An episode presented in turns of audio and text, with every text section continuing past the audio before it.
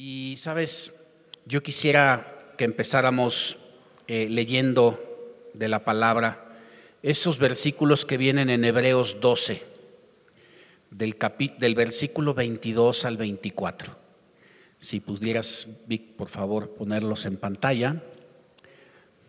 Mira, esta mañana yo quiero hacerte ver, y no yo, sino quiero que el Espíritu Santo abra tus ojos como los míos también y nos dé el entendimiento de cuánto necesitamos subir a la presencia de Dios.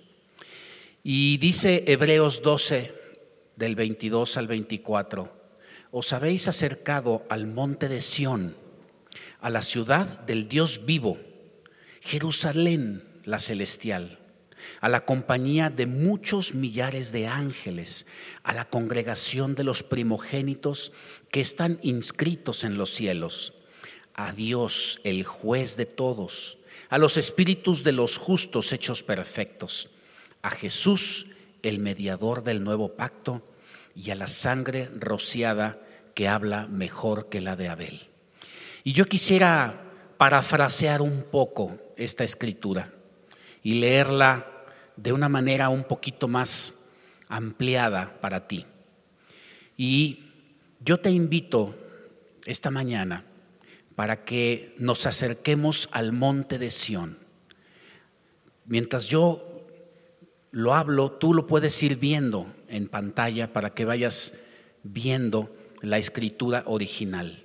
Y dice, yo te invito a que tú te, que tú te levantes, salgas de tu confort, salgas de de, donde estás y subas al monte en donde se encuentra la presencia de Dios, a donde está tu Padre, el Dios vivo, y que revele delante de ti el destino eterno que tiene para ti y para los tuyos, que habites en toda la eternidad en un nuevo reino, en la nueva Jerusalén, en un reino celestial, junto con miles millones de ángeles, que te unas a la congregación de los primogénitos a la cual tú perteneces, porque tu nombre está inscrito en los cielos, que te acerques también a Dios, el juez de todos, aquel que te ha justificado, y te unas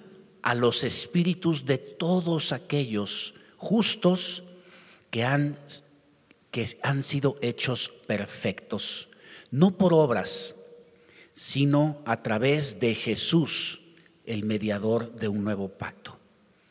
Y que seas rociado una vez más de esa sangre preciosa que fue derramada por ti y que habla mejor que la de Abel. Amén.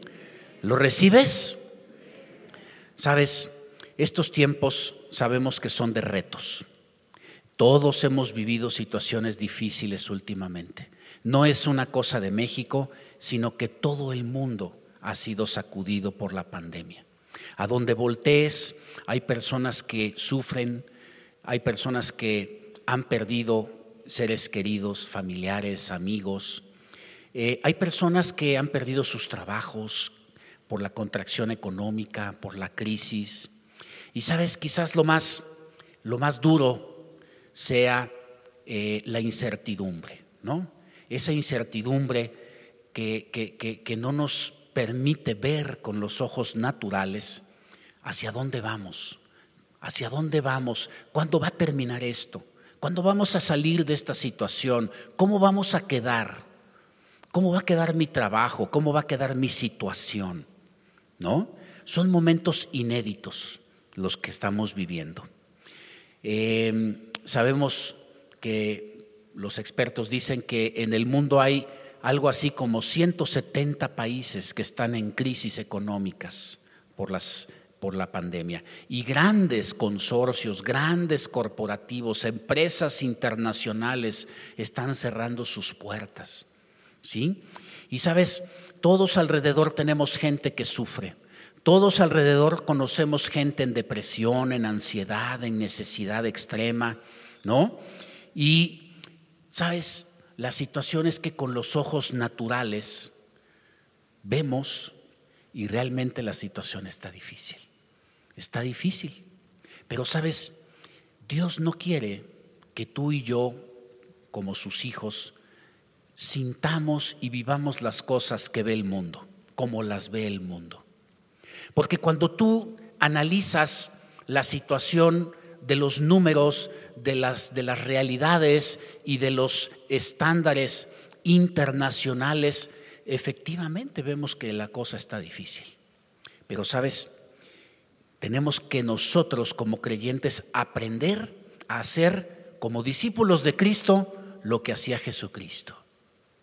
Y sabes, una de las cosas que caracterizaba la vida de Jesucristo, el que él buscaba tiempos para apartarse y subir al monte. Subir al monte en donde disfrutaba de comunión y de la presencia de Dios. Él subía al monte a orar. Y sabes, yo no te pido que esta mañana tú busques a ver si te subes al cerro del judío o a la peña de los perros de la marquesa o te vayas al ajusco. No, no se trata de eso, sino que se trata de que tú te extraigas de tu vida cotidiana, que te extraigas de esa, esas carreras, te extraigas de esas situaciones que estás viviendo día con día y prepares un tiempo de comunión con el, con el Señor. Sabes, el subir al monte para ti y para mí es precisamente eso, es tener un tiempo de comunión. ¿Sí? Es buscar intimidad con el Señor, es buscar intimidad con el Espíritu Santo.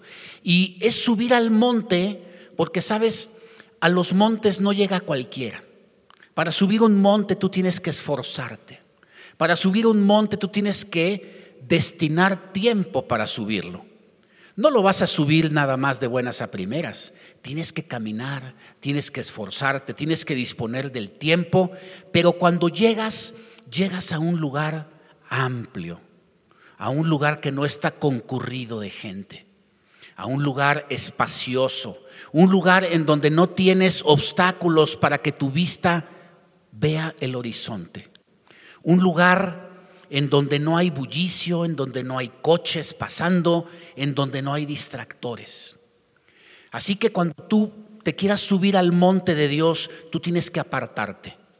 Tienes que apagar la televisión, tienes que apagar las noticias, Tienes que apagar tu celular, tienes que sustraerte de tus ocupaciones y de tantos distractores y tomar el tiempo para estar en la presencia del Señor. ¿Por qué es importante? Hay gente que dice, bueno, pero es que Dios se encuentra en todos lados. Yo puedo orar mientras estoy bañándome, yo puedo orar mientras me estoy este, rasurando, mientras estoy trabajando, mientras estoy en la oficina, mientras voy en el tráfico. Yo puedo estar orando y ciertamente sí. Dios, gracias a Dios, está en todos lados y Dios nos escucha en donde quiera que le invoquemos, por supuesto. Pero no al revés. Para que tú escuches a Dios, para que tú seas ministrado, ministrada por su Espíritu Santo, tú necesitas subir al monte. Tú necesitas un lugar de quietud si no, no vas a escuchar la voz de Dios. Dios no grita, ¿sabes? Dios no grita. Dios habla en silencio. Dios habla en susurros. Dios te pide que cuando Él te va a hablar, tú tomes, pongas atención a lo que te va a decir. Porque aún de toda palabra hablada por Dios a tu corazón vas a dar cuenta. Dios no te puede hablar a la ligera. Dios te tiene que hablar cuando tú estés atento, porque además es la forma en que honras la presencia y la palabra de Dios. Así que Dios necesita que tú tomes ese tiempo. Fíjate lo que dice Proverbios 4:20. Es como habla Dios. Dice, hijo mío, está atento a mis palabras, inclina tu oído a mis razones.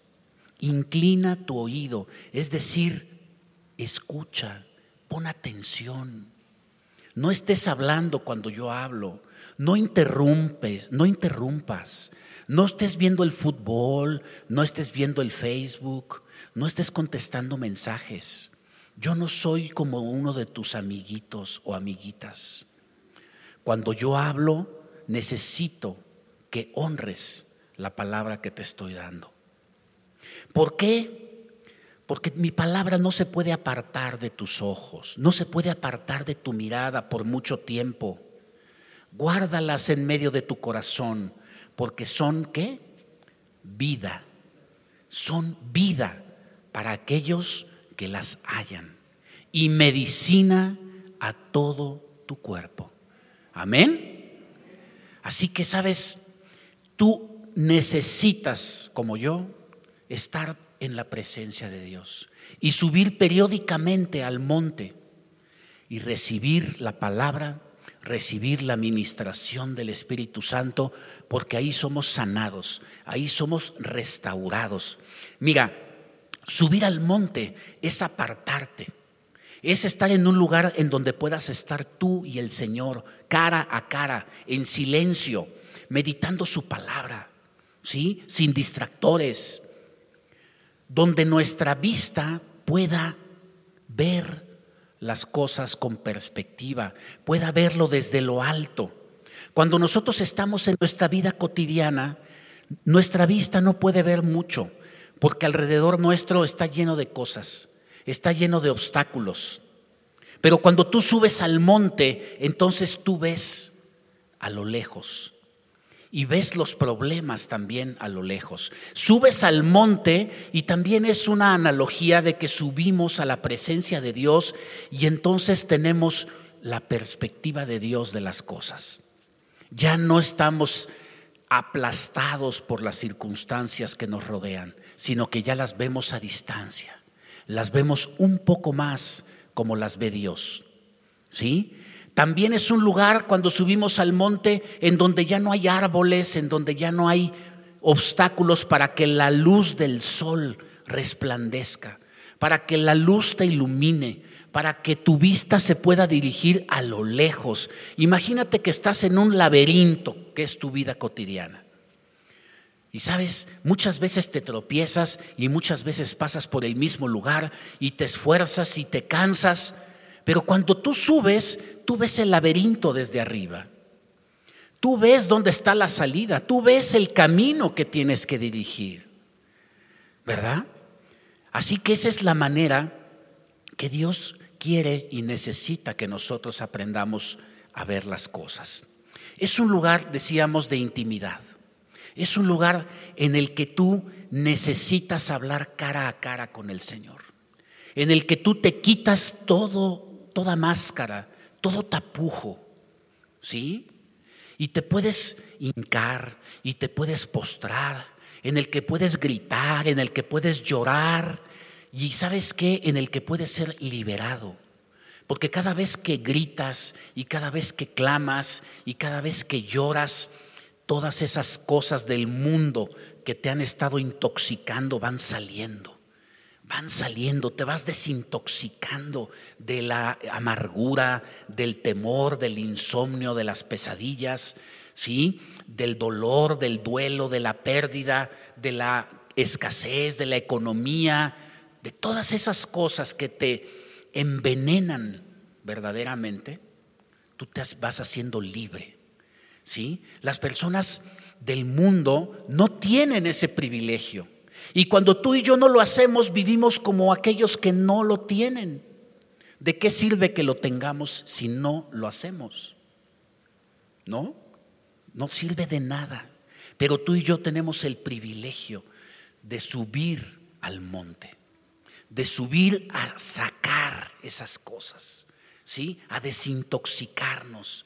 La gente que no se desintoxica se enferma sufre diabetes, sufre artritis, se le sube la presión, le da arritmias, taquicardias, ¿sí? Le da úlcera, le da colitis, le da aquí, le da allá.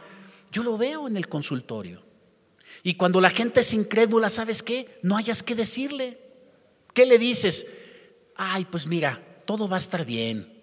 Como dice el mundo, échale ganas. ¿No?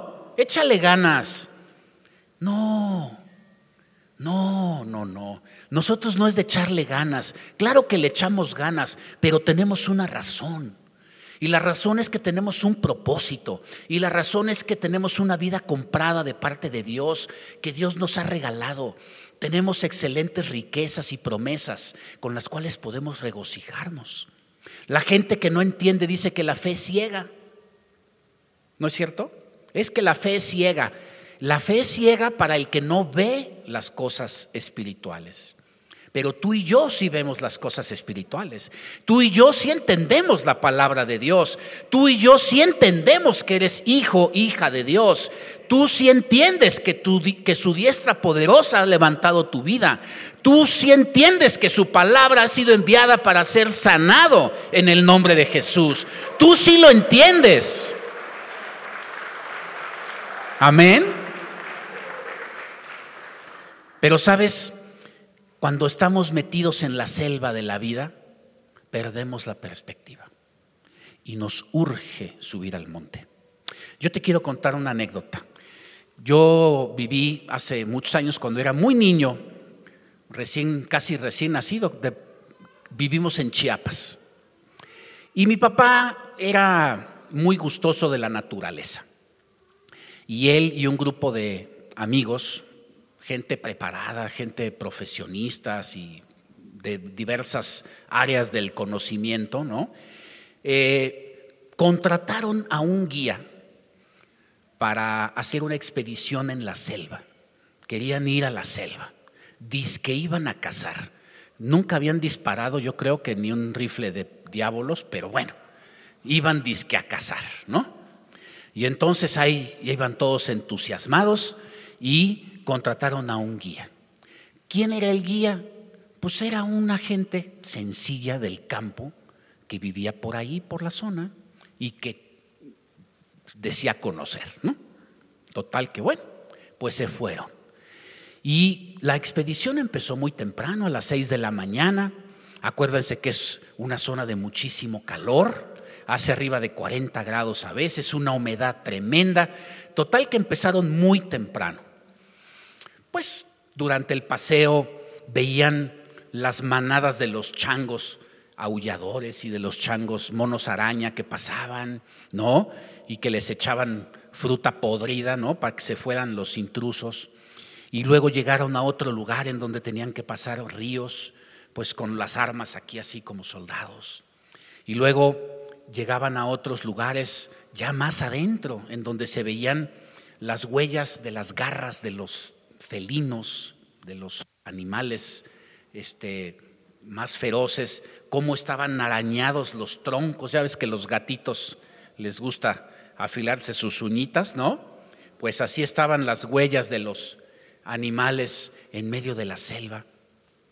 Pero después eh, dijeron, bueno, pues vamos de regreso. Y entonces el guía dijo, bueno, pues vámonos. Y desde que se emprendió el regreso, a mi papá no le pareció que era muy adecuada esa ruta, porque mi papá era una gente bastante orientada. Y dijo, pues que, bueno, pues es el guía, ¿no? Total que caminaron y caminaron y caminaron. Y el guía como venado así, ventaneando, ¿no? Así, a ver cómo se orientaba, ¿no? Venteando, quise decir así a ver, como que mi papá y el grupo estaban preocupados porque lo veían como que, como que no. Total que ya después de mucho tiempo de caminar, ya era hora para que hubieran salido de ahí y regresado y nomás no se veía ni para cuándo. Así que, pues el grupo de gentes que iban le dijeron, oiga, pues es que esto no está bien. Dice, no, sí, es que nos equivocamos, pero, pero ahora sí. Y le dice, no, no, no, pero es que necesitamos que se oriente bien. Mire ya qué hora es. No, no, no, sí, ya que no. No. Mire, ¿sabe qué? Discúlpeme, pero usted ahorita se va a ir y va a ir arriba de ese monte. Y cuando esté arriba de ese monte, va a encontrar el árbol más alto que esté en ese monte. Y cuando lo vea, se va a trepar al árbol más alto. y va a orientarse, porque sabe que si no, nos va a agarrar la noche aquí y no vamos a salir. Total que pues a regañadientes no quería y no quería subir. Pero como los vio a todos con sus rifles, ¿no? Dijo, bueno, está bien, vamos al, al monte y de ahí se trepó al árbol. ¿Y sabes qué? Ahí se estuvo un rato. Y después de un rato bajó y dijo, ¿saben qué? Tenían razón. Estamos bien adentro. Pero la buena noticia es que ya sé dónde estamos. Tenemos que apresurar el paso, porque si no, efectivamente nos va a agarrar la noche. Estamos muy adentro. ¿Y sabes qué? Él se orientó. Él tomó perspectiva. Él se salió de esa visión llena de árboles y de lianas y de obstáculos y recibió la dirección correcta. Y yo declaro en el nombre de Jesús que hoy y en este momento Dios te está subiendo a ese árbol, te está subiendo a ese monte, a donde hay revelación para tu vida, a donde ves la luz, a donde tienes comunión con el Espíritu Santo, a donde te empodera, a donde activa esos dones que ha puesto en tu vida. Ahora mismo, en el nombre de Jesús, cierra tus ojos Cierra tus ojos porque sabes que el Señor está activando visiones ahora mismo. Está activando dones espectaculares, dones sobrenaturales estás necesitando para salir de donde te encuentras. Eres libre, Señor. Toca ahora. Levanta, Señor, a la gente con dones. Reparte, Señor, conforme a tu voluntad. Señor, los activamos en el nombre de Jesús. Señor, activamos don de sabiduría, activamos don de ciencia, don de discernimiento en el nombre de Jesús. Señor, activamos, Señor, el don de hacer milagros, de hacer sanidades, de hacer prodigios, de hacer negocios. Señor, activamos, Señor, esa capacidad de tomar las decisiones correctas. Señor, tomamos, Señor, ese don de fe para obrar cosas increíbles en Centro de Vida Lomas, en México, en la Ciudad de México, en nuestras casas, en nuestras colonias y condominios. En el nombre de Jesús, reparte. Señor, reparte y activa ahora. Danos luz, danos orientación. Oh Señor, porque sabes, el Señor te dice esta mañana lo que dice en Juan 16, 12. Aún tengo muchas cosas que decirte, pero no las podéis sobrellevar, pero cuando venga el Espíritu de verdad, Él os guiará a toda verdad. Porque no hablará por su propia cuenta, sino que hablará todo lo que oyere y os hará saber las cosas que habrán de venir. Así que yo declaro en el nombre de Jesús, en este momento. Que tu vista se aparta de las cosas naturales, de la realidad. Lo que la gente dice es que tienes que ser realista. No, es que yo soy realista, pero conforme a una realidad alterna, que es más real que tu realidad. Porque la palabra de Dios es la que sostiene todo el universo y toda la creación. No es una fe ciega, ¿sabes? Es ciega para el que no ve, pero es más firme que cualquier cosa, porque el nombre del Señor está de por medio. Él nunca nos dejará, nunca nos fallará.